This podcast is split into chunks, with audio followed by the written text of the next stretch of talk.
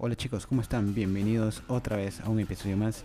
Tenemos noticias relevantes a la ciencia para ver un poco y también este, ciertas noticias sobre las actuaciones de las plataformas y servicios de streaming. Así que no se lo pierdan, esto y mucho más en este nuevo episodio. ¿Cómo están chicos? Em, espero que muy bien. Bienvenidos de nuevo a otro episodio más. Tenemos... Em, noticias un poco variadas, son muy cortas. Esta semana em, hemos estado más a la expectativa de los eventos de la Comic Con San Diego y también algunos posibles lanzamientos, pero no se los voy a dar aún porque no está nada confirmado. Así que comencemos con las noticias que sí están rondando ahora mismo. Vamos a comenzar con unos datos un poco eh, relacionados a la ciencia, así que las personas que no les guste esta clase de información se van a aburrir, pero es muy muy interesante, así que deberían quedarse para que eh, aprendan un poco más de, de, qué se trata. Vamos a comenzar con la primera noticia que es sobre Synchron, es una compañía que pretende implantar un chip eh, cerebral. Básicamente es lo que quiere hacer Neuralink, la, la empresa de Elon Musk esta compañía estadounidense también se ha adelantado a, este avance tecnológico. ¿Y cuál es la finalidad de esto? Si ustedes no están al tanto de, qué es lo que está pasando con el mundo de la ciencia en estos momentos, pues se van a sorprender un poco ya que em, se ha estado trabajando en los últimos años en la manera de cómo ayudar a la humanidad con problemas eh, cerebrales, problemas motrices. Sintetizando todo es cómo ayudar a que el ser humano se comunique de una mejor manera y cómo pretender hacerlo ayudado con la tecnología. Pues todo esto se contextualiza en el chip cerebral y tenemos eh, dos compañías que están a la par en el desarrollo, pero eh, este último mes se ha dado la noticia de que Cycron, que es una compañía eh, estadounidense, ha dado con el primer o la primera instalación cerebral dentro de una persona, dentro de un ser humano, en el cual esta persona sufre de, distintos problemas de motrices, de movimientos. Entonces, lo que estás ahí haciendo el chip es tratar de que esta persona se comunique con sus pensamientos a través de mensajes de texto, mensajes de correos, mensajes incluso de WhatsApp, la persona ha sido capaz de enviar este, correos electrónicos. Ya se han revelado los datos de que ha sido posible que el primer ser humano con problemas de esclerosis múltiple se haya comunicado a través de sus pensamientos enviando correos y mensajes de textos a un receptor. Estos, estas pruebas se hacen por ordenador en un laboratorio, pero han sido exitosas y ha sido un avance muy muy grande para, para el mundo de la ciencia. Así que los que no están al tanto de todo esto y que sí, en un futuro probablemente todos tengamos que implantarnos un chip cerebral, esperemos que con fines positivos para la ciencia y para el avance del ser humano. No estén asustados, esta es una noticia que ya lleva mucho tiempo, yo se las estoy dando para que estén informados. Y vamos con la segunda noticia. Se trata de Huawei, que ha actualizado su, últimos, su sistema operativo, la última versión, Harmony OS. Como todos los que tienen teléfono Huawei saben que no pueden este, tener servicios de Google, no pueden tener directamente la tienda de aplicaciones con todos los parches de seguridad y actualizaciones no, ellos tienen que instalar sus aplicaciones en una tienda externa, pero bueno. Huawei está trabajando en su propio sistema operativo que de nombre Harmony OS y el cual ya va por la tercera actualización. Este sistema está muy, muy, este, ¿cómo decirlo? Muy verde, pero ya entrando a una madurez en el cual ya es capaz de administrar eh, Internet de las Cosas, eh, tener nuevas paletas de colores. El sistema ahora puede organizarte las aplicaciones, por, por ejemplo, si son aplicaciones de deporte, solitos te lo va a organizar en, en un recuadro, en un widget, donde sea aplicaciones de correr, de ritmo cardíaco, de salud. también te las separa por color, por nombre, por este peso, peso de memoria. Bueno, en fin, tiene muchas, muchas utilidades.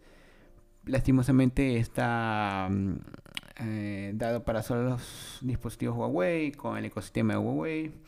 Quien tenga un teléfono Huawei, un smartband Huawei, un audífono Huawei, puede disfrutar de todas estas opciones que está llegando mm, este, paulativamente a todos los smartphones de la marca terminando con esta noticia, vámonos a lo que es eh, noticias no tan, tan buenas. Y sí, creo que es el pan de cada día, o como decimos acá, el arroz con pollo. Pero tenemos que hablar sobre Netflix. Perdón, he estado tomando agua porque está haciendo un calor. Pero continuemos, se trata sobre Netflix, particularmente de Netflix España, que va a subir el costo de sus planes a 2 euros. El plan que costaba antes 5,99 sube a 7,99 y el plan de 10,99 sube ahora a 12,99. Ah, me está olvidando el plan premium. Bueno, sube 2 euros más, que es de 15, ahora sube a 17,99. Ah, un portavoz ha comunicado que la compañía no tiene nada que ver con estos nuevos costos, ya que son costos que derivan de todo lo que se está viviendo en Europa. Recordemos que Europa ahorita presencia una guerra entre Rusia y Ucrania. Esto conlleva a tener un impacto en las compañías que prestan servicios en el viejo continente. Compañías de servicio de datos, compañías de comunicación, están subiendo los costos ya que todo esto es como un efecto mariposa. No, yo sé que no tiene nada que ver eh, un poco la guerra con nuestros servicios de, de televisión, pero todo tiene un impacto. Si sube un recurso que la empresa necesita, esto va a verse reflejado en los servicios que esta misma vende o provee. Y seguimos con otra noticia. Esta es sobre eh, bueno, también es otra mala noticia. Y sí, eh, tengo compañeros y amigos que me han dicho que por favor hable un poco de DC, del universo de, DC, de las series de DC.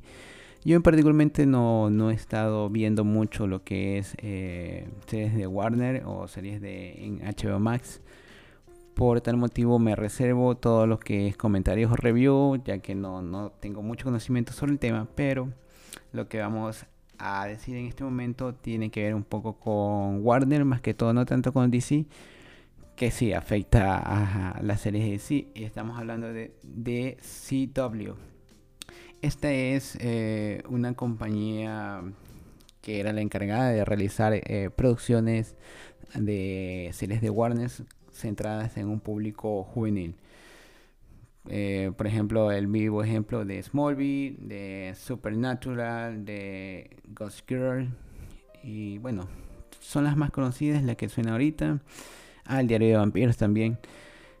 Con la noticia que la empresa ha sido vendida a Nexstar. Nexstar es una compañía de televisión estadounidense es una de las que tiene más poder ahorita en, en, cuanto a la transmisión estadounidense y es una compañía también de telecomunicaciones.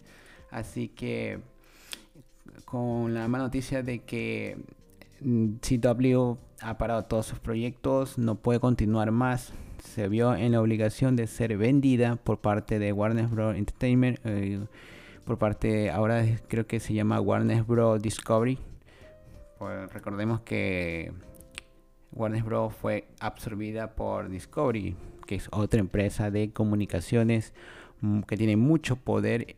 Es la que funciona bajo las alas de ATT, empresa líder en comunicaciones a nivel global.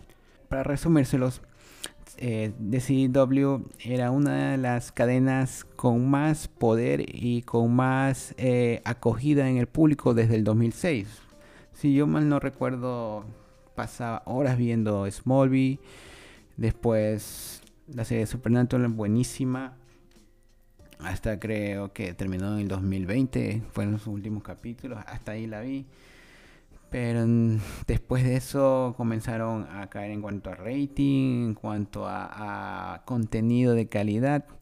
Hasta la tercera temporada de Arrow creo que eh, fue una de las series que, que yo lo digo que me encantaba. Tenía un contenido, cada capítulo englobaba una historia con un buen libreto, con una buena dirección, tenía buenos efectos. También recordemos The Flash. The Flash tenía buenos efectos en la primera y segunda temporada, después fue cayendo. Arrow no vi más a partir de la tercera temporada, la cuarta creo que por ahí de reojo, pero ah, era un asco.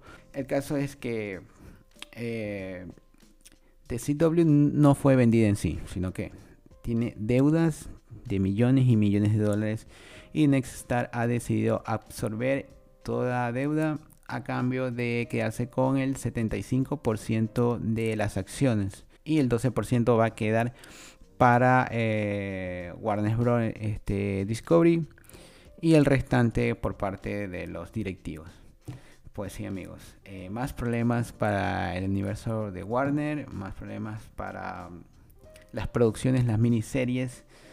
Esperemos que pronto um, converjan todas estas compañías en una sola, como lo está haciendo Disney, que es dueña de productoras súper gigantes y todo lo engloba desde sus estudios, en, a comparación de, de, Warner, que tiene un porcentaje con una compañía, por acá tiene otras acciones con otra compañía, está dividida aquí en esto y en otro, es un lío.